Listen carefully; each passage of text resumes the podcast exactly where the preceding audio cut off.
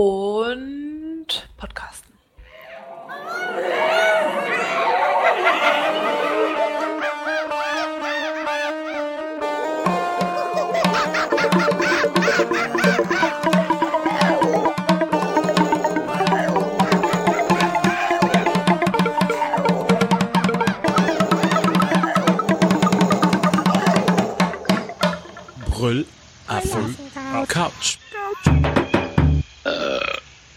Willkommen, bienvenue, welcome.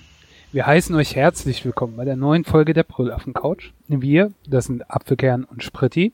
Die eine etwas jünger, der andere etwas älter, die eine etwas östlicher, der andere etwas westlicher, die eine mehr so interessiert an Stricken, der andere eher an Rasieren. Wir reden hier regelmäßig über alles, was uns so beschäftigt, bunt durch den Themendschungel. Und an die, die uns schon kennen, willkommen zurück. Und los geht's. Willkommen bei eurem liebsten Bingo-Verein, der Gesprächsmitschnitte äh, veröffentlicht, dabei aber nie Bingo spielt. Ja, Außer vielleicht, äh, weiß ich nicht, so bestimmte Worte Bingo, wie Texel, unsere Lieblingsinsel, oder Ebola, die Erkrankung, über die wir favorisiert berichten, oder Menstruationstassen. Okay, wir wollen noch Ja. nicht zu viel verraten. Ja, Apfelkern hat irgendwie gedacht, wir sind jetzt bald bei 300 Folgen. Wir sollten vielleicht auch mal dran denken, dass uns auch Leute neu hören können, könnten und nicht nur ähm, die alten Veteranen der Brüllaffen-Couch. Von daher jetzt relativ spontan eine Kurzvorstellung gemacht für neue Hörer, die euch hoffentlich nicht ganz so abgeschreckt hat. Jetzt, wo ihnen alles klar geworden sind, kommen sie nie wieder. Ja, manchmal denkt man ja so, die wachsen genauso mit einem, mit dem Podcast mit, wie man es selbst tut und man kennt sich ja jetzt schon ein paar hundert Folgen und sind alle eine Familie, aber vielleicht aus irgendeinem Grund kommt ja auch mal jemand Neues dazu, um sich anzuhören, worüber wir reden. Und heute geht's wieder um Essen, denn Essen ist, Essen ist Leben, ne? Essen ist lebensbejahend, denn wenn man Ich wollte eben Energie, sagen, Essen Ja? ist ja deine Leib- und Magenspeise, aber hab ich gedacht, ja, hm, Essen ist mein Essen Hobby. so an sich. Manchmal denke ich ja, ich sollte das irgendwie, weiß ich nicht, wenn man sich bewirbt, auf den Lebenslauf schreiben, so unter Hobbys, Essen. Und das wäre garantiert keine Lüge, denn mh, Essen ist was ganz Wundervolles.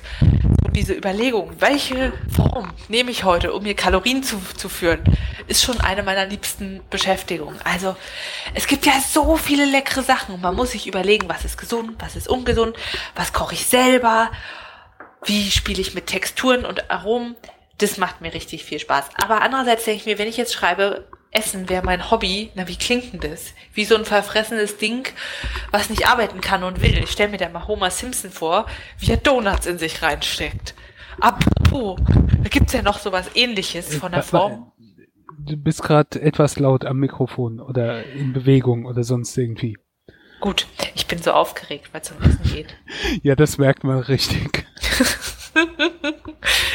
Ich habe ja gesagt, meine Leidenschaft fürs Essen ist echt.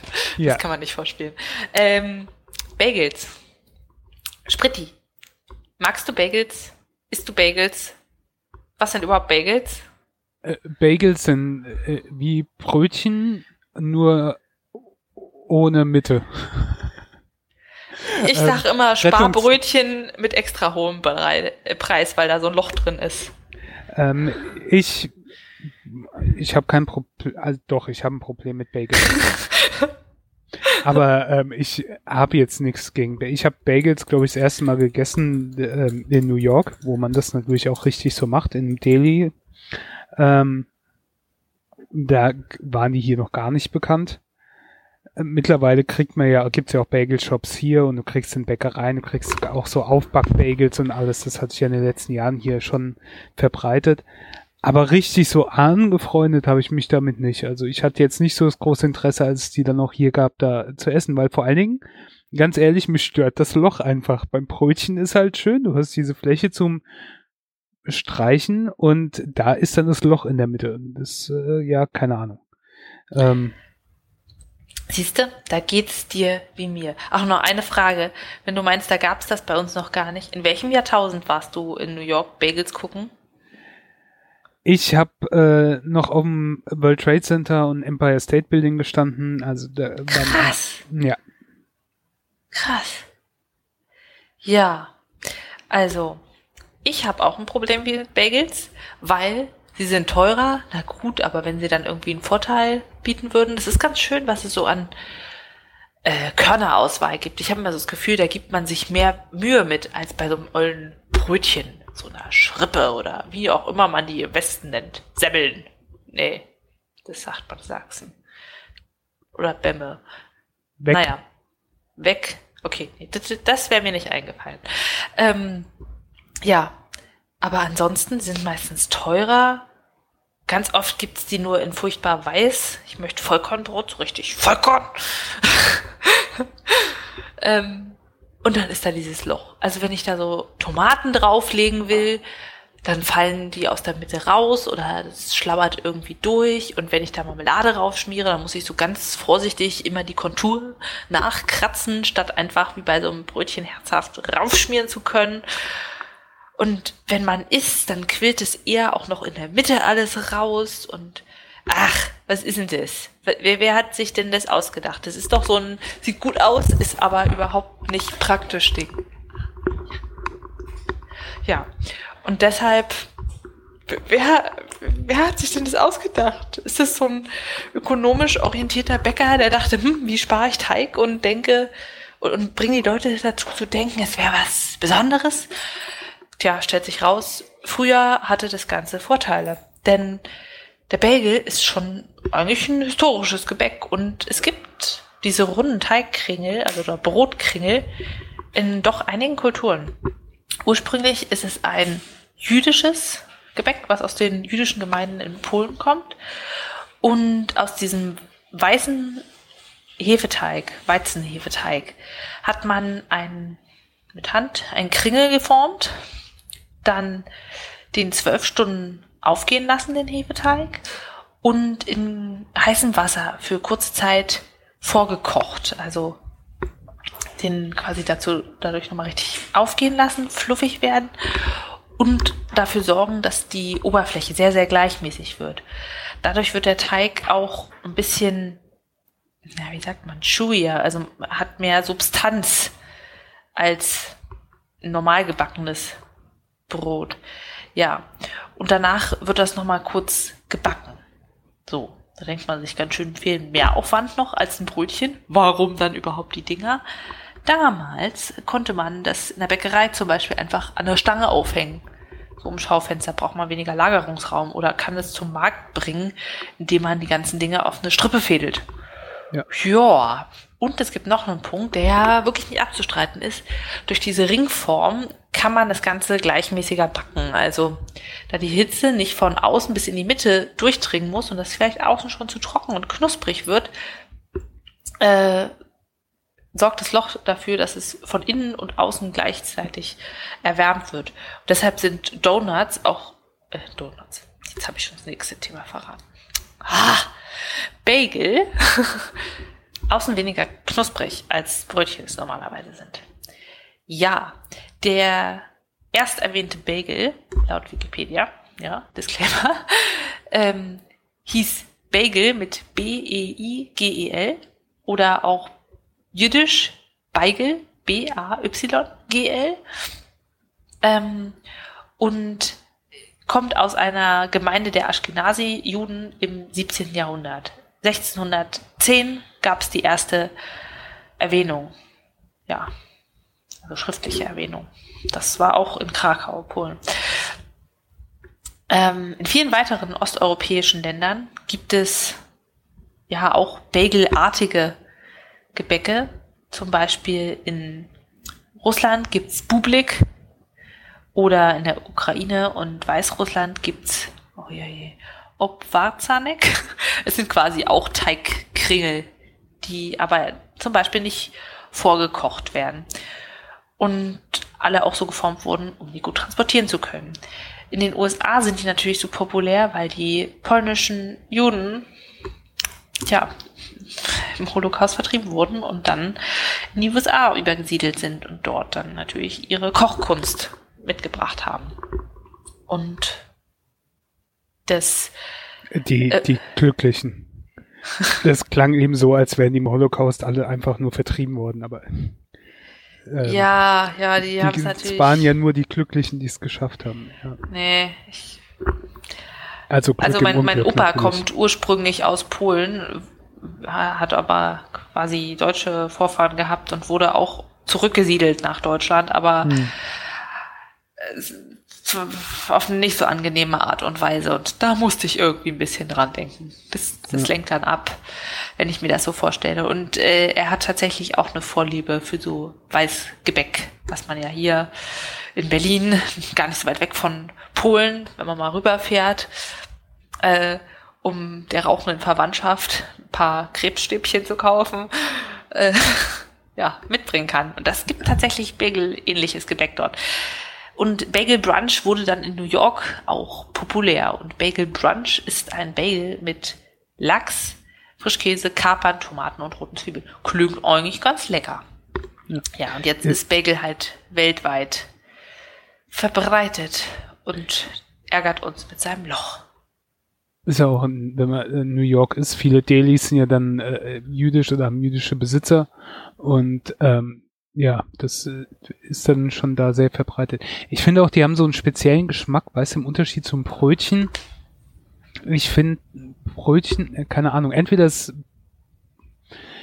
hm, wie soll man das beschreiben? Also ich meine, jeder, der schon mal ein Bagel gegessen hat und Brötchen, Brötchen kann ja irgendwie relativ weich sein oder es kann halt außen ziemlich knusprig sein. Aber ich finde, ähm, die Bagel haben in der Regel nochmal so eine andere Konsistenz. Sowohl außen, diese, wenn er reinbeißt, dieses Gefühl, vielleicht auch, Mhm. weil es so glatt ist und glatt geschrieben, wenn da halt nichts drauf ist. Ich, ich kann es schlecht beschreiben, aber ich finde, es hat nochmal was anderes. Also es schmeckt durchaus interessant, auch innen drin ein bisschen anders als ein Brötchen. Ich finde, das kann man so nicht eins zu eins vergleichen, einfach nur sagen, das ist ein Brötchen mit einem Loch oder so. Nee, ist es ja auch nicht. Dadurch, dass es so vorgekocht wird, Ja. kriegt es nochmal eine andere Konsistenz. Aber dieses Loch ist unpraktisch. Ich fordere brötchenförmige Bagel. Ihr, könnt euren Teig vorkochen. Kein Ding, aber lasst dieses Loch weg. Wobei, ich muss überlegen, bei Donuts habe ich nicht so starke Gefühle, was das Loch angeht. Und ich weiß auch warum. Meistens versuche ich meine Donuts nicht noch irgendwie, Ja, nicht Zu noch belegen. zu belegen. Genau. wenn- ich mal einen Donut esse. Wenn ich mal überlege, wann habe ich den letzten Donut gegessen? Also ich weiß, in der achten Klasse haben wir mal einen Ausflug nach Berlin gemacht und dann waren wir bei Dunkin' Donuts und haben für die Klasse so eine Zwölferpackung gekauft. Und das war aufregend. Es könnte sein, dass das meine letzten Donuts waren. wir, wir sind also vom Fach und wahre Donut-Experten. Ähm, Ich zumindest. Ja, bei, bei Donuts gibt's ja aber zumindest auch welche, die halt aussehen wie äh, Kreppel oder ähm, Pfannkuchen, Berliner. Ah, Pfannkuchen. Ähm, in halt, ne, also quasi, wo die zwar gefüllt sind, aber wo kein Loch in der Mitte ist. Also die halt genauso wie Kreppel oder so von der Art und Weise sind. Gibt's da bei Donuts, gibt's ja dann bei ähm, Bagels nicht. Spritti, die Gretchenfrage. Wie hältst du's mit der Schreibweise von Donuts? D-O-N-U-T, aber ich habe mir da ehrlich gesagt noch nie Gedanken zugemacht. Ich äh, glaube, ich habe es auch noch nicht sehr oft geschrieben. Okay. Äh, Ach so, weil du kannst ja auch wie Dough mit als Teig, ne? Ja, Teignuss. Schreiben, ja. Nee, ich schreib's dann die einfache Variante. Ja, ganz interessant. Ich habe in Deutschland das auch irgendwie nur als Donut, so wie du es buchstabiert hast, gesehen. Aber wenn man dann Essen nun mal zum Hobby hat und dann auch Backrezepte liest, stellt man fest, was ist denn das für ein komisches Ding? Es klingt wie Donut, wenn man es liest, aber es schreibt sich ja so komisch. Und dann irgendwann kommt die Erkenntnis, dass es ein und dieselbe Sache ist. Ja, Donuts gibt's in der ganzen Welt. Also wenn du Donuts betrachtest als süßer Teig, der frittiert wird. Denn Zucker und Fett ist weltweit eine gute Sache. Und auf der Wikipedia-Seite der Donuts gibt es wirklich tausend verschiedene Beschreibungen, was es gibt. Also es gibt es in Indien, da heißen die Balushai, es gibt es im Iran, es gibt äh, Eulekuchen, also Ölkuchen in den Niederlanden. Es gibt natürlich unsere Berliner oder Kreppel oder was auch immer ihr dazu sagt. Es gibt ja überall frittierten Teig. Und Ist ganz interessant, dass der Donut sich so weltweit durchgesetzt hat, ne? Gefühlt. Weil wir haben hier unsere Berliner und Donuts, aber nicht unsere Berliner und Eulebollen aus den Niederlanden. Oder Ah Ja, ukrainische Pampuschki. Ich denke mal, das ist halt durch das äh, Franchising das und weil wir sehr amerikanisch geprägt sind halt äh, von der Ich Kultur. glaube ne? auch. Von, von den Serien, von allem anderen. Da siehst du ja überall, wie Donuts mitgebracht werden und das war auch damals, ne? Also wie gesagt, ich war halt, ähm, als ich in New York war, ähm, da war das da halt noch was Besonderes. Ne? Wir ist dann zu Krispy Kreme, weil Dunkin' Donuts war nicht so gut wie Krispy Kreme. Aber Ah. das war da dann schon was wirklich Außergewöhnliches. Und dann kam auf einmal Dunkin' Donuts hierher, der erste in Berlin. Ähm, ich habe dann ein, zwei Jahre später in Berlin gewohnt und dann gab's da auf einmal Dunkin' Donuts. Und oh ja, jetzt kommen die auch hierher und jetzt dann hat sich Dunkin' Donuts immer noch weiter verbreitet und dann haben natürlich wurde es dann auch von nicht-amerikanischen Ketten übernommen, ne? Ja. Also ich weiß jetzt, dass in Mainz gibt es keinen Dunkin' Donuts, aber es gibt äh, ein, zwei andere Ketten, die irgendwie hier, oder Ketten oder nicht mal Ketten, die irgendwie hier auch Donuts zum Verkaufen. Das hat sich halt so nach und nach durchgesetzt. Manchmal liegen die auch einfach so beim Bäcker, aber ich glaube immer, die schmecken nicht, weil alles, was frittiert wird, das wird ekliger, solange es rum, also je länger es rumliegt, Also weil ich dieses hab- Fett einfach reingesaugt wird und es nicht mehr knusprig Ich habe ist. früher auch mal beim Bäcker, also ich habe jetzt schon lange keinen Donuts mehr gegessen, aber auch beim Bäcker natürlich dann welche gekauft oder so. Wenn du irgendwas, ein süßes Gebäck oder so beim Ja. Bäcker kaufen wolltest. Die haben nie so geschmeckt, wie, wie eigentlich die Donuts, die du dann, keine Ahnung, bei Dunkin' Donuts oder bei so richtigen Donutläden bekommst. Keine Ahnung. Vielleicht müsste halt- ich da mal wieder sowas essen. Da habe ich ja jetzt fast drauf Lust.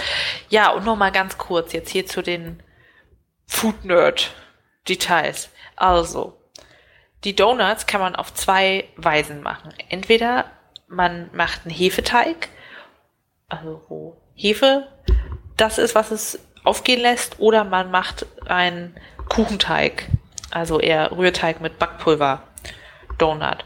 Man formt daraus entweder einen Ring oder man macht einen Kreis und sticht dann in der Mitte ein Loch raus.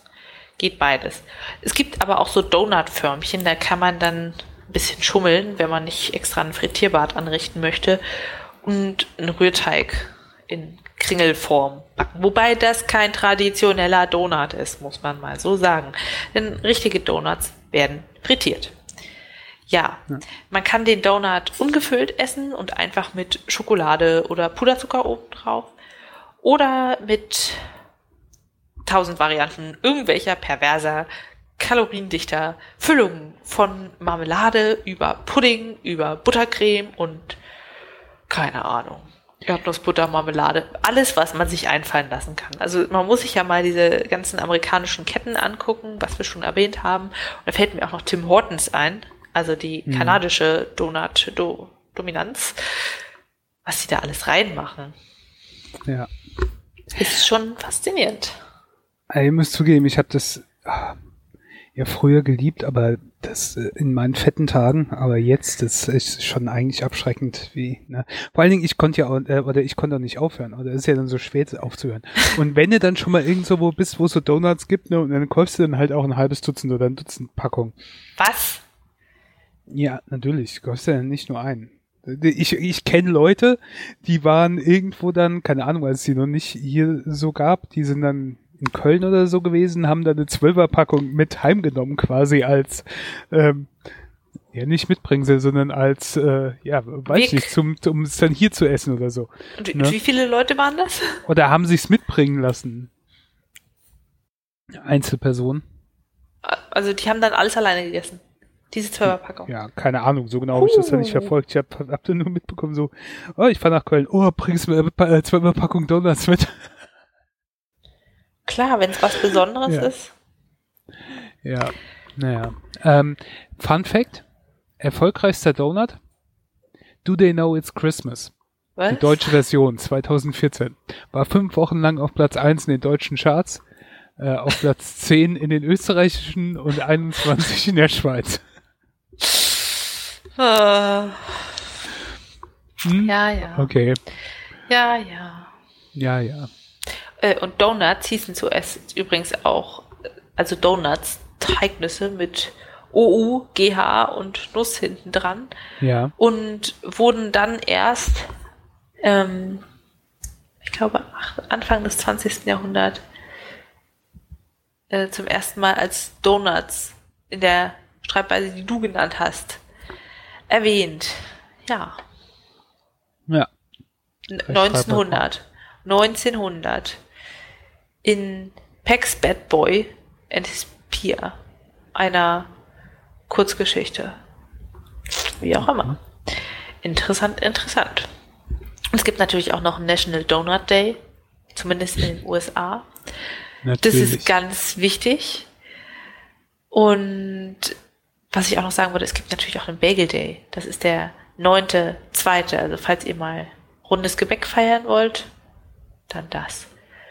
Und der National Donut Day ist der erste Freitag des Junis. Okay, da ist dann noch Ja. ein bisschen Zeit hin. Bis zum Ja, nächsten. ja. Das ist ein verschieblicher Tag. Kann man sich nicht im Kalender eintragen, Donut-Tag.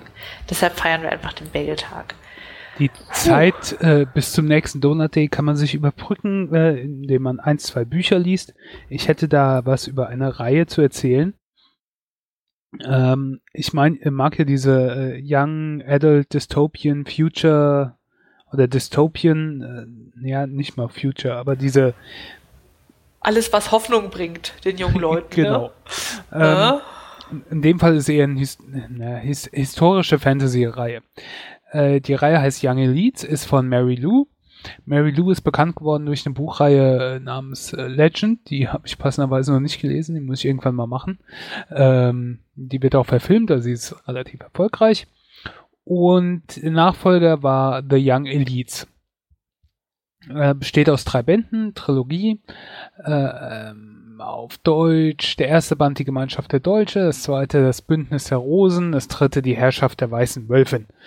Ähm, erschien von 2014 bis 2016 in Deutschland beim Löwe Verlag. Ich habe es als Hörbuch gehört ähm, im Zuge meines ähm, Audible-Ausprobierens. Und hm, also es ist halt ein Young Adult Roman. Das ist erstmal vorneweg. Deswegen hat man halt diese typischen Dinge, die da so vorkommen. Wenn man damit nicht klarkommt, gerade als älterer Mensch, dann ja, weiß man halt schon. Da sind so ein paar Sachen drin, die einen so ein bisschen nerven. Obwohl sich hier diese typischen Sachen etwas in Grenzen halten. Es gibt natürlich auch ein bisschen Romanze und ein bisschen Coming-of-Age-Story, aber nicht so übertrieben, beziehungsweise auch mit Überraschungen, die man sonst von dieser Art Bücher nicht äh, gewohnt ist. Ich kann jetzt nicht mehr dazu sagen, ähm, weil das wird dann vielleicht schon spoilern und einen Spaß verderben, aber es gibt da so ein, zwei Dinge, die ich total überraschend fand ähm, in dem Zeitpunkt, wo es stattfand und dass sich dann gewisse Dinge auch erledigt haben, die man sonst von ähnlichen Büchern kennt. Was ich auch überraschend fand, was ich aber jetzt äh, spoilern werde, weil es auch kein so großer Spoiler ist. Wir haben eine Hauptperson, die heißt Alina Amutero. Die Welt, die ist so ein bisschen spätes Mittelalter. Keine Ahnung, was dann danach kommt. So ein bisschen. Die Welt erinnert so ein bisschen, weiß ich nicht, Venedig, Renaissance, so in der Art. Ähm, es spielt auch ein bisschen mit dem Italienischen. Es gibt italienische Begriffe, die da drin vorkommen und, ähm, und die Namen und die Orte und sowas. Wir sind auf einer Insel namens Kenetra, lernen ein junges Mädchen kennen namens Adelina, die wird von ihrem Vater wie Dreck behandelt. Ähm, denn, also sie hat auch noch eine jüngere Schwester, aber die jüngere Schwester ist quasi die Prinzessin, die Mutter ist vor einer Weile gestorben. Klassiker. Alle drei sind gleichzeitig krank geworden und hatten das sogenannte Blutfieber. Das hat äh, viele damals ähm, erreicht und ähm, die haben es dann, die, die es überlebt haben, waren vor allen Dingen die Kinder, die Erwachsenen sind dran gestorben. Die Kinder, wenn sie es überlebt hatten, ähm, war bei vielen sind die zu sogenannten Malfettos geworden. auch, da hat, da hat man auch wieder das Italienische. Die waren dann so ein bisschen von der Gesellschaft ausgestoßene, weil die haben körperliche Spuren davon getragen. Das kann ganz einfach sein. Bei Adelina zum Beispiel sind die Haare weiß geworden und sie hat ihr eines Auge verloren. Also sie hat nur noch ein Auge und das andere ist eine Narbe im Gesicht.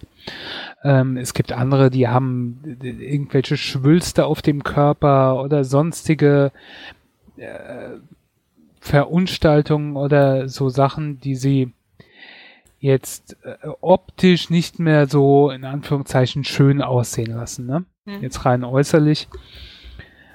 Und die dann auch von der Gesellschaft so ein bisschen versto äh, verstoßen werden, die ähm, bezichtigt werden für alles Mögliche, an allem Möglichen schuld zu sein, ne? Keine Ahnung. Du stößt dir einen Fuß und es ist ein Malfetto in der Nähe, dann ist der dran schuld und gehört verprügelt, so ungefähr. Ähm, du kannst die auch nicht mehr so gut natürlich verheiraten. Das ist der Grund, warum ihr Vater ähm, im Unterschied äh, zu ihrer Schwester sie halt nicht mehr so mag. Jetzt gibt's aber die Besonderheit, dass ein paar dieser Malfettos besondere Fähigkeiten haben. Und äh, das kann man sich so ein bisschen vorstellen wie X-Men. Jeder hat irgend so eine besondere Kraft.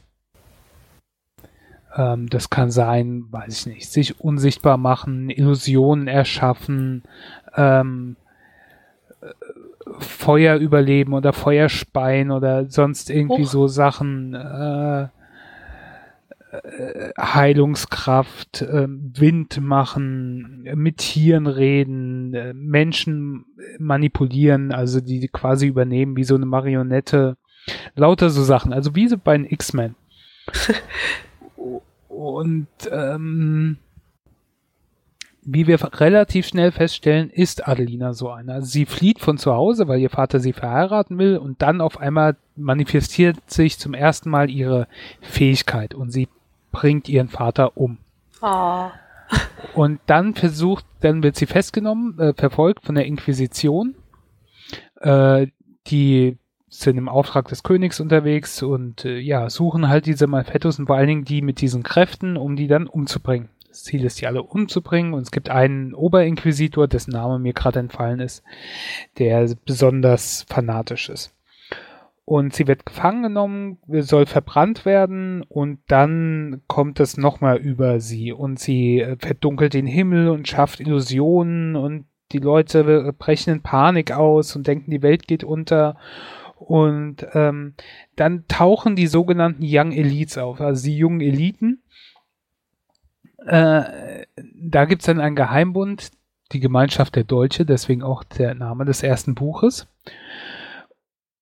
Und die sind quasi so eine Widerstandsgruppe, wie die X-Men dann halt, ne? Die äh, ja gegen die Inquisition kämpfen und für den Erhalt der äh, Malfettos und ähm, die befreien sie und nach einigem Hin und Her wird sie quasi bei denen aufgenommen, muss dann durch Dinge durchlaufen und soll dann bei denen mitwirken. Und ähm, ja, das ist im Prinzip so der erste Band. Wir erfahren natürlich in den anderen beiden Bänden dann auch noch mehr über diese Widerstandsbewegung. Jetzt komme ich aber zum Besonderen. Das soll es erstmal zum Inhalt gewesen sein. Den Rest will ich nicht so großartig spoilern. Adelina ist ja nicht böse, aber doch, also sie ist keine sympathische Heldin. Sie ist sogar ziemlich unsympathisch und das ist ein Nebeneffekt ihrer Fähigkeiten, dass sie dunkle Gedanken hat und da viel aus ihrer Sicht erzählt wird, bekommst du das dann auch mit. Ne? Irgendjemand tut irgendwas Nettes und sie hinterfragt dann gleich, warum tut er das Nettes? Will, wie will der mich hintergehen? Wie will der mich manipulieren? Warum ist er jetzt so nett ungefähr zu mir? Aber fragst du dich das auch nicht manchmal, wenn Leute viel zu nett sind und Doch, du dir denkst, doch. Moment, das kann doch jetzt nicht. Doch, natürlich, aber äh, sie unterstellt es dann erstmal jedem und ähm, das fand ich zum Teil einigermaßen erfrischend, vor allen Dingen, weil sie auch dann teilweise wirklich böse Dinge tut oder was heißt böse Dinge, aber ähm, sie ist dann manchmal relativ skrupellos und bringt Menschen um oder Oh. um äh, um zu erreichen, was sie will und ähm, das fand ich in dem Sinn mal ganz erfrischend. Das ist natürlich ungewohnt für so einen Young Adult Roman, äh, so eine Figur dazu haben, weil du natürlich denkst, ja, irgendwann muss der Punkt kommen, wo die, äh, erwartest sie ja, wo, wo, wo sie quasi sich wieder zum Guten bekehrt oder ähm, ähm, nicht Leute wieder auf den normalen Pfad zurückgebracht wird, so ungefähr. Aber ich fand das ganz einigermaßen erfrischend. Ich hätte mir allerdings gewünscht, dass das noch ein bisschen weiter durchgezogen wird und nicht nur auf ihre, quasi auf ihre Nebenwirkungen ihrer Superkraft äh, geschoben wird, sondern ich hätte mir da gewünscht, dass das weil manche Sachen habe ich durchaus nachvollziehen können, aber nicht in der Art und Weise, wie sie das dann begründet hat. Ich habe gedacht, das kann man durchaus so machen, aber ähm, das wurde dann halt so dargestellt, als wäre sie so ein bisschen durchgedreht, so ungefähr. Aber ich habe gedacht, das könnte man durchaus vertreten, was sie da tut. So ein bisschen wie Magneto zum Beispiel bei den X-Men, ne? der ähm, im Unterschied zu Professor Xavier halt gegen die Menschen kämpft, während Pro Professor Xavier mit den Menschen zusammenleben will. Ähm, und die, so, ich, mir fällt kein besserer Vergleich an, gerade so ein bisschen als X-Men. Aber so ist das da auch so ein bisschen. Das passt total gut. Ähm, ja, ich finde, insgesamt baut das ein bisschen ab. Der erste Band hat mir ganz gut gefallen, der zweite auch noch zum Teil, obwohl da ein paar nervige Sachen drin waren. Den dritten fand ich jetzt nicht mehr ganz so doll. Das ist, ähm, leider. Also es wird zu einem Ende gebracht. Ich bin mit dem Ende nicht so hundertprozentig zufrieden. Es ist mal so ein bisschen was anderes, wem diesen, wem so ein Anti-Held quasi ein bisschen Interesse weckt, kann da mal reingucken. Ähm, es ist nicht ja, nicht so 100% mein Ding in der Art, wie es dann umgesetzt wurde. Da hätte ich mir noch ein bisschen was Besseres gewünscht, aber man nimmt halt, was man kriegen kann. Ich werde auch mal die Homepage von der Seite verlinken, da, äh, da kommt man äh, von, vom Verlag verlinken. Da gibt's auch eine kurze Leseprobe. Ich weiß nicht, vielleicht gibt's auch eine, ja, es gibt auch eine Hörprobe und einen Blick ins Buch bei äh, Amazon. Das Hörbuch wird äh, gesprochen von, ich weiß gar nicht mehr von wem, aber es war einigermaßen angenehm. Also man kam klar damit. Ähm, war okay. Ich weiß nicht, wenn ich dem Ganzen jetzt so Bananen geben müsste, insgesamt würde ich sagen sechseinhalb. Es war okay, man muss es nicht unbedingt gehört haben. Und äh, der letzte Band zieht halt ein bisschen runter. Das ist halt okay, man, man ist halt schon so investiert, man hat zwei Bände gelesen, du willst wissen, wie es ausgeht, aber ganz so glücklich war ich damit nicht. Das ist eigentlich ja. gar nicht so konsequent, dass man dann sagt, man ist so investiert. Das ist so wie, ja, die Beziehung ist scheiße, aber wir sind jetzt sieben Jahre zusammen. Jetzt, äh, ja, was sollst du tun? Das ne? ist, äh, die, die uns schon länger hören, wissen ja, dass ich ein großer Serienjunkie bin und dann auch immer sehr frustriert, wenn eine Serie abgesetzt wird oder Serie auf einmal dann bescheuert wird oder sonst irgendwas. Und ich habe vor kurzem oder vor einer Weile, als ich gemerkt habe, ich habe nicht mehr ganz so viel Zeit für Serien, ich muss mir, ich muss gucken, wie ich meine Zeit investiere, für welche Serien ich meine Zeit opfere. Ähm, dann habe ich viele auch einfach abgesägt. Da habe ich gedacht, das schaue ich jetzt eigentlich nur noch, um zu wissen, wie es ausgeht quasi. Ja. Und dann ist das Ende vielleicht kein vernünftiges, weil die Serie einfach abgesetzt wird und ich bin dann total unzufrieden. Ne? So ein bisschen der Lost-Effekt. Also Lost habe ich nie gesehen, aber äh, ich habe hab die letzte Staffel geguckt, aus Solidarität mit jemand, der die Serie geguckt hat. Und oh, boah, hätte ich mich geärgert, wenn ich mich vorher durch die ganzen Staffeln geguckt hätte und dann so ein Ende serviert bekommen hätte. Du musst ja jetzt nämlich auch noch sagen, dass du der Mensch bist, der Serien überhaupt nicht gerne guckt, bevor alles draußen ist, weil man muss ja wissen, wird es ordentlich zu Ende gebracht und lohnt sich die ja. letzte Folge. Ich will ein Happy End und ich will ein einigermaßen rundes Ende. Und, genau. Ähm, Wenn ja. dir die letzte Folge nicht passt, dann sind die anderen acht oder so Staffeln es auch nicht wert. Genau. Ja. Ein Mann mit Prinzipien. Ja. Äh, apropos Prinzipien prinzipiell ist ja auch Banksy ein ganz ähm, außergewöhnlicher Künstler, der gewisse Prinzipien hat und zu denen auch steht und immer wieder in den Nachrichten ist. Jetzt auch wieder mit einer äh, ziemlich abgefahrenen Aktion. Genau. Banksy, ganz kurz, ist ein anonymer Künstler, der aus Großbritannien kommt und für seine Graffitis bekannt ist. Deshalb ist er wahrscheinlich auch äh, anonym, weil Graffiti ist ja eigentlich eher so Vandalismus offiziell. Und er sprüht sozialkritische Dinge, Dinge mit dunklem Humor und so ganz typisch ist die, also er hat so Schablonen, durch die er sprüht. Ihr kennt wahrscheinlich alle die Banane, ne? Die gelbe Banane. Und ihr kennt auch wahrscheinlich alle das Mädchen mit dem Herzluftballon. Ähm, ja, ist eigentlich ein syrisches Mädchen. Weiß gar nicht, und guckt so nach oben zum Luftballon. Ich weiß nicht genaue Geschichte hinter dem Gemälde, aber manchmal hat er auch Gemälde, wie zum Beispiel The Girl with the Balloon. Und dieses Gemälde wurde verkauft bei Sotheby's am vergangenen Freitag und äh, hat einen Preis von 1,37 Millionen Dollar erzielt. Also schon verdammt viel für irgendwas, was gesprüht ist auf Leinwand. Nun ja, und gerade als der Beat, also der Käufer per Telefon seine absurde Summe Geld für dieses Gemälde geboten hat und ihm der Zuschlag erteilt wurde, fing das Bild an, sich selber zu schreddern. Denn Banksy hat scheinbar, oder irgendwer hat, in den Rahmen als Form der Kunst einen Schredderer, einen Reißwolf eingebaut. Und das Bild hat sich zur Hälfte in Streifen zersäbelt. Ja. Und Banksy hat dazu einen Instagram-Post gemacht mit der Unterschrift ähm, Going, going, gone. Also geht, geht und weg. So von wegen. Seht, da, da schwindet die Kunst. Tja. Und was ja auch so ein bisschen Wortspiel ist, äh, weil das war ja eine Auktion.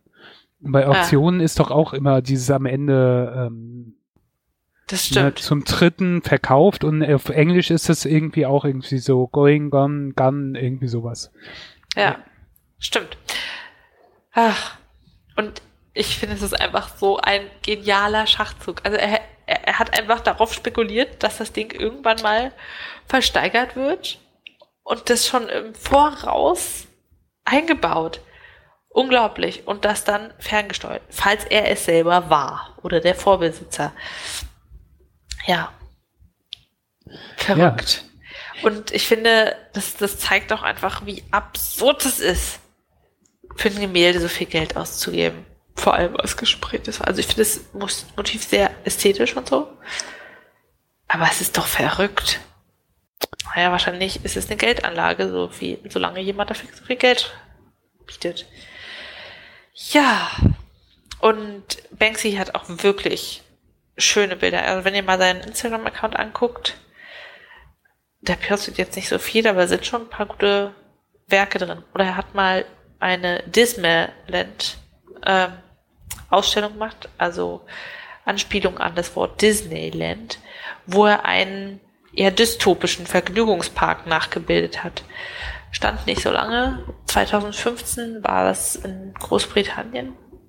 Aber es gibt zum Beispiel Bilder davon und Ausstellungen von diesen Bildern. Das habe ich zufällig gesehen in Eisenhüttenstadt. Nee, Quatsch. Nicht Eisenhüttenstadt. In Saarland, in Völkling, in der Eisenhütte. Und das fand ich auch. Es ist quasi Eisenhüttenstadt. Ja, ist eine Eisenhütte. Was willst du? Ja.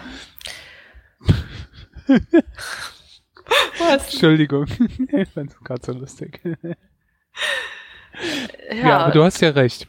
Und da sieht man eben so kaputte Dornröschenschlösser und ein Schlachter am Pferdekarussell und so. Das ist ganz interessant. Zeigt einfach, wie grotesk eigentlich dieses gezwungene Fröhlichsein in den Vergnügungsparks ist. Ja. Ich meine, ohne Frage, Banksy ist einer der größten Künstler wahrscheinlich der Gegenwart und auch mhm. der bekanntesten und interessantesten und er macht schon tolle Sachen, aber das machen ja viele andere auch.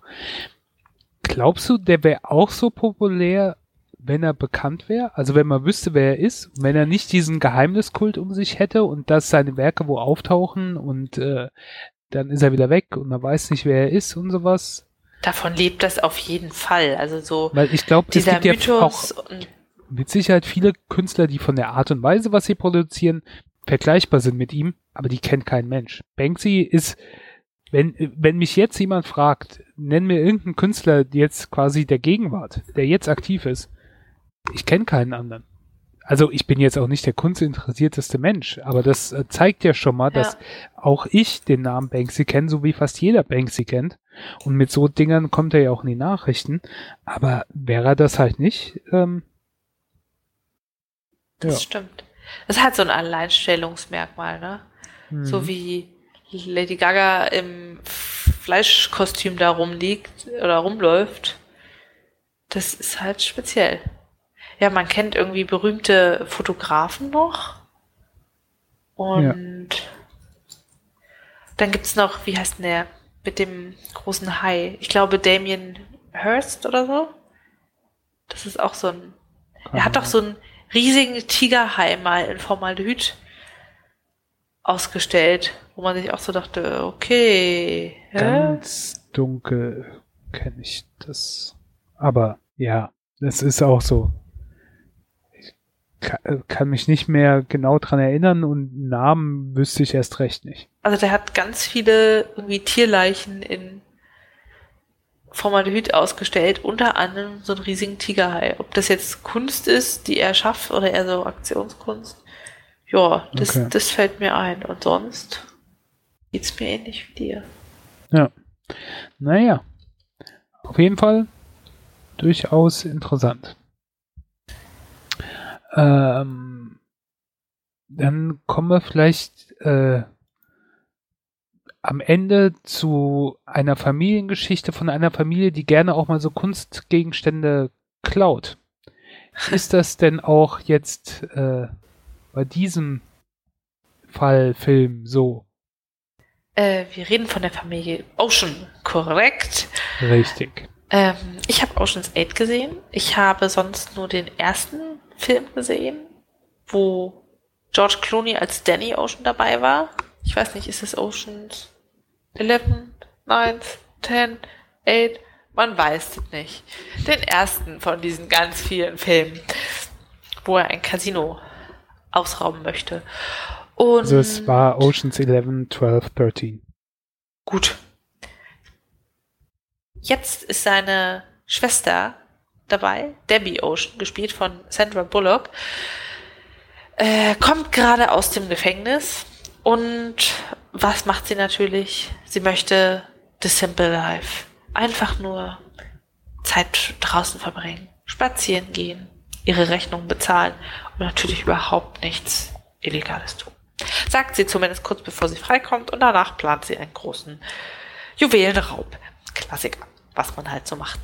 Ähm, ja, und auf dem Weg zu dem Juwel ihrer Träume wendet sie sich an viele alte Freundinnen aus ihrer kriminal geprägten Vergangenheit und äh, setzt damit ein starkes Frauenteam zusammen, das auch ziemlich hochkarätig besetzt ist, was die Schauspieler angeht. Also zum Beispiel, die ich nicht erkannt habe, ähm, Kate Blanchett. Moment. Ja. Kate Blanchett spielt Lou, ihre Freundin, an die sie sich zuerst wendet. Ich habe die wirklich nicht erkannt. Irgendwie sah ihr Gesicht so aufgequollen oder aufgespritzt oder weiß ich was aus. Hast du den Film gesehen? Nee. Ja, ich dachte so, wer ist denn das? Irgend, irgendwie kenne ich das Gesicht, aber irgendwie kenne ich das Gesicht nicht. Ja, war ein bisschen überrascht. Tja, dann lieber aufgequollen statt verhalten, ne? Dachte sie sich. Dann gibt es noch Rihanna, die mitspielt. Wen haben wir noch? Oh, es gibt ähm, James Corden, glaube ich, heißt er, der Carpool Karaoke Guy. Der ist Ja, auch mit der- dabei. Der, aus der Late Late Show. Dann Anne Hathaway. Dachte erst, sie spielt sich selber als Schauspielerin. Aber nein, die heißt Daphne Kluge. Ja, der Plot ist recht einfach. Sie kommt raus aus dem Gefängnis und äh, damit sie sich nicht langweilt, sucht sie sich einen Job als Verbrecherin.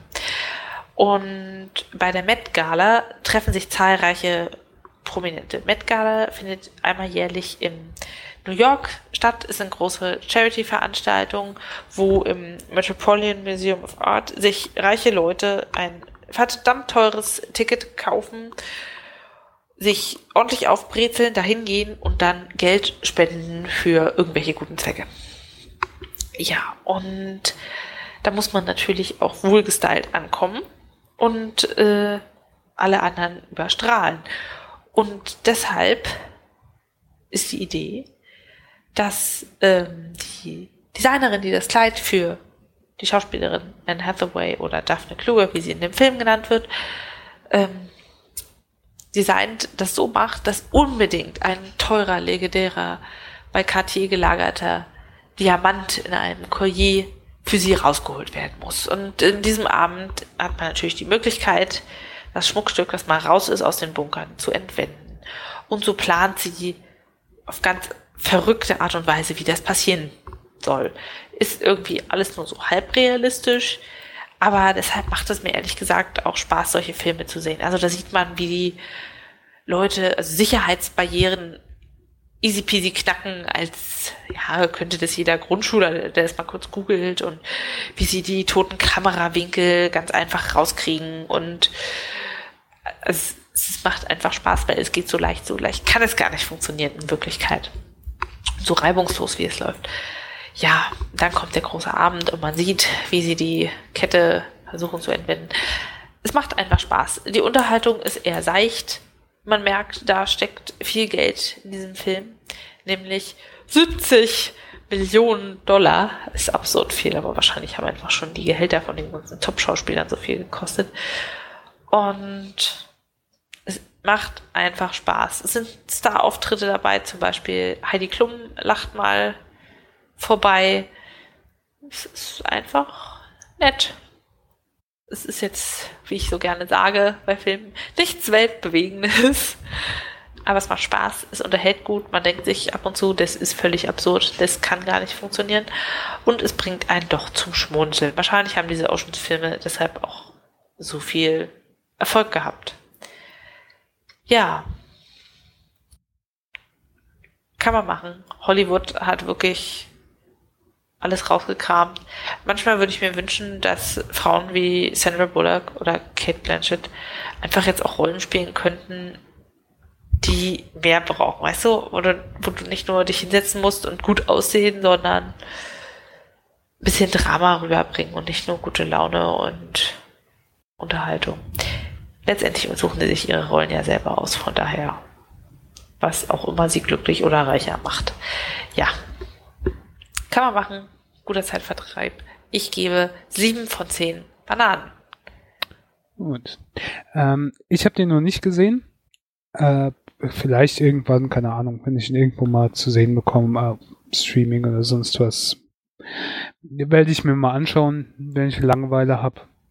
Ja, man muss auf jeden Fall nicht wenn, rennen, ja, schreiend wegrennen. So. Bin wirklich nicht so interessiert. Oceans 11 habe ich gemocht, 12 und 13 habe ich geguckt, weil ja, okay, war, war noch nicht so schlimm, aber ähm, ich denke mir halt jetzt, das ist ne, im Prinzip wahrscheinlich nochmal dasselbe. Der Oceans 11 kam 2001 raus, das ist jetzt 17 Jahre her.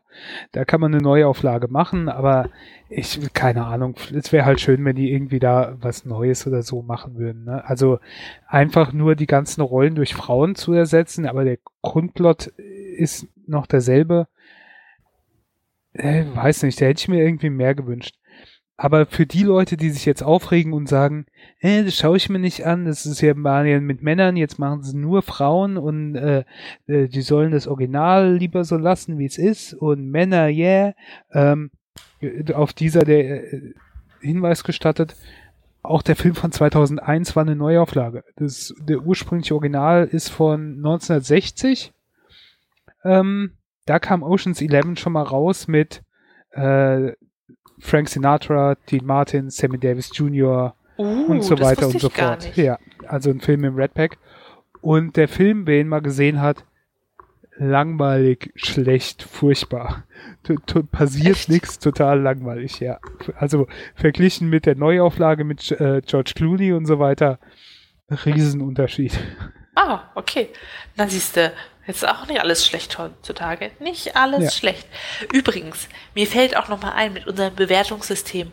Hast du das Gefühl, dass Leute manchmal auch viel zu gut bewerten, einfach nur um sich gegenseitig nicht auf den Schlips zu treten oder Honig ums Maul zu schmieren?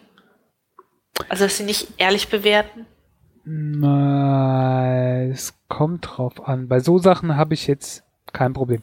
Ich habe früher ja mal für eine ähm, Musikseite geschrieben und wir haben dann auch Reviews geschrieben für Leute, die dir ihr Demo geschickt haben oder ihr Album oder Ja. sonst was, ne?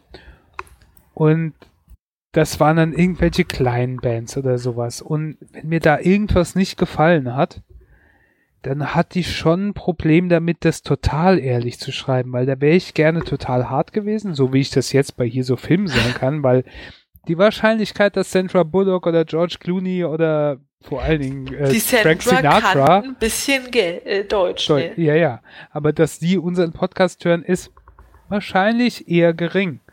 Aber äh, halt die Band, die dir irgendwie sowas schickt, die liest es dann auch und dann hast du, hab, hatte ich so automatisch eine gewisse Schere im Kopf, beziehungsweise gedacht, kann ich das jetzt so hart schreiben oder wie schreibe ich das möglichst diplomatisch? Da, da hatte ich dann später auch keinen Bock mehr drauf, weswegen ich da teilweise aufgehört hatte, weil ich gedacht habe, das ist scheiße, wenn du da so schreibst und das nicht diesen Abstand von einem Kritiker quasi hast, sondern keine persönliche Beziehung mit denen, aber das sind halt Leute, mit Ah, denen ja. du direkten Kontakt gehabt hast. Und denen dann total sowas ehrlich zu sagen, fand ich dann, ist mir schwer gefallen. Ja, mir geht es so, ich weiß nicht, ob du schon mal Airbnb benutzt hast, aber es funktioniert am Ende so, du bewertest deinen Gastgeber und der gibt dir eine Bewertung, so von wegen, hat nur rumgepöbelt, geraucht und eine Party geschmissen. Ja, und ich habe das Gefühl, dass man einfach positiver bewertet, weil man weiß, der andere schreibt einem selbst auch was. Nur haben die das so gemacht, man darf die Bewertung des anderen erst lesen, wenn man selber eine veröffentlicht hat. So von wegen, dass du dich nicht davon beeinflussen Mhm. lässt. Und ich hatte das aber letztens, da habe ich eine Bewertung geschrieben für den Aufenthalt in Barcelona und geschrieben, es ist eigentlich alles gut, super Lage, alles wie gezeigt, aber stinkendes Zeug im Kühlschrank und Küchenfläche nicht sauber. Und man kann da auch eine persönliche Nachricht reinschreiben, so von wegen, hey, beim nächsten Mal wünsche ich mir, keine Ahnung, dass Klopapier im Bad ist. Habe ich halt auch reingeschrieben, dass ich nicht mehr zufrieden war mit der Küche und ich sie nicht beleidigen will. Es kann ja auch von dem anderen, der da noch ein Zimmer gemietet hat, gewesen sein, aber dass sie das ändern sollte. Und sie hat uns daraufhin als extrem unfreundlich bewertet, aber ansonsten ruhig, sauber und kein Problem. Und dann dachte ich so, können wir vielleicht gar nicht mehr mit schlechten Bewertungen umgehen, einfach weil sich alle Leute Honig ums Maul schmieren? Das ist ja auch die Sache, dass es heutzutage immer mehr 1-0er-Abis gibt, einfach nur weil die Lehrer sich nicht den Stress gönnen wollen, den Eltern erklären zu müssen, dass ihr Kind halt keine Kommasetzung kann und keine Rechtschreibung und deshalb eine 3 verdient, als Anreiz mal den Arsch hochzukriegen und was zu ändern. Sondern man macht sich einfach, äh, stellt alle zufrieden und macht damit vielleicht nicht das beste Wissensfortschrittsergebnis, aber kann ruhig schlafen, weil keiner einen nervt. Dass man deshalb so reagiert. Weißt du, was ich meine, Spritti? Ja, ja, ja, ich glaube, du siehst es dann auch als so persönlichen Angriff. Das kommt dann auch Ja. oft vor, dass es können viele auch nicht mit Kritik umgehen. Oder dass dann halt, ich habe damit auch ein Problem, wenn jemand erstmal irgendwas kritisiert oder sonst irgendwie sagt, dann sehe ich das auch immer erstmal als persönlichen Angriff. Aber ich sag mir dann halt, das ist halt keiner oder äh, äh, ist vielleicht was dran, kann ich wirklich vielleicht was ändern. Hm. Aber du fühlst dich gleich in so eine Verteidigungsposition äh, gedrängt, um dich, musst dich irgendwie verteidigen. So, der andere will dich angreifen, aber das meint er vielleicht gar nicht so. Und damit muss man halt lernen, umzugehen. Das stimmt. Und ich glaube auch, wir sollten öfter ehrlich sein und sagen, irgendwie, keine Ahnung, die Frisur sieht so aber nicht gut aus. Oder Leute, die auf Instagram ihren neuesten Strickpullover posten und sagen, oh, früher habe ich immer XL gestrickt, jetzt musste ich XXL machen. Irgendwie waren die Donuts ganz gut in letzter Zeit. Und alle so mach dein Ding, Body Positivity, wunderbar. Und ich schreibe nur drunter, versuch's mal mit Sport. Und dann alle so, wie kannst du nur? Ist doch toll, wenn man sich selber liebt. Ja schon, aber Adipositas ist nicht cool. Und dass wir einfach ehrlicher sind, um uns dran zu gewöhnen, dass Meinungen auch geäußert werden. Und ja, Du ich glaube, nur so kann man sich auch wirklich verbessern. Obwohl man sich unbeliebt macht dabei. Das ist auch ein Thema für eine andere Sendung, aber du kannst dich selber lieben, lieben und trotzdem was an dir ändern wollen. Das ist ja Ist- nicht gleich selbstbedeutend mit Hass oder so, ne? Naja, Äh, mit Selbsthass oder sowas. Aber das führt jetzt wahrscheinlich zu weit. man ändert ja auch was an sich selber zum Besseren hoffentlich, weil man selber sich das wert ist. Also, Ja. weil wenn man sagt, das lohnt sich nicht, würde man nichts machen. Gut. Ähm, ich würde mal ehrlicherweise sagen, dass wir jetzt am Ende angelangt sind. Vielen Dank für Mhm. eure Aufmerksamkeit. Bis zum nächsten Mal. Tschüss. Tschüss!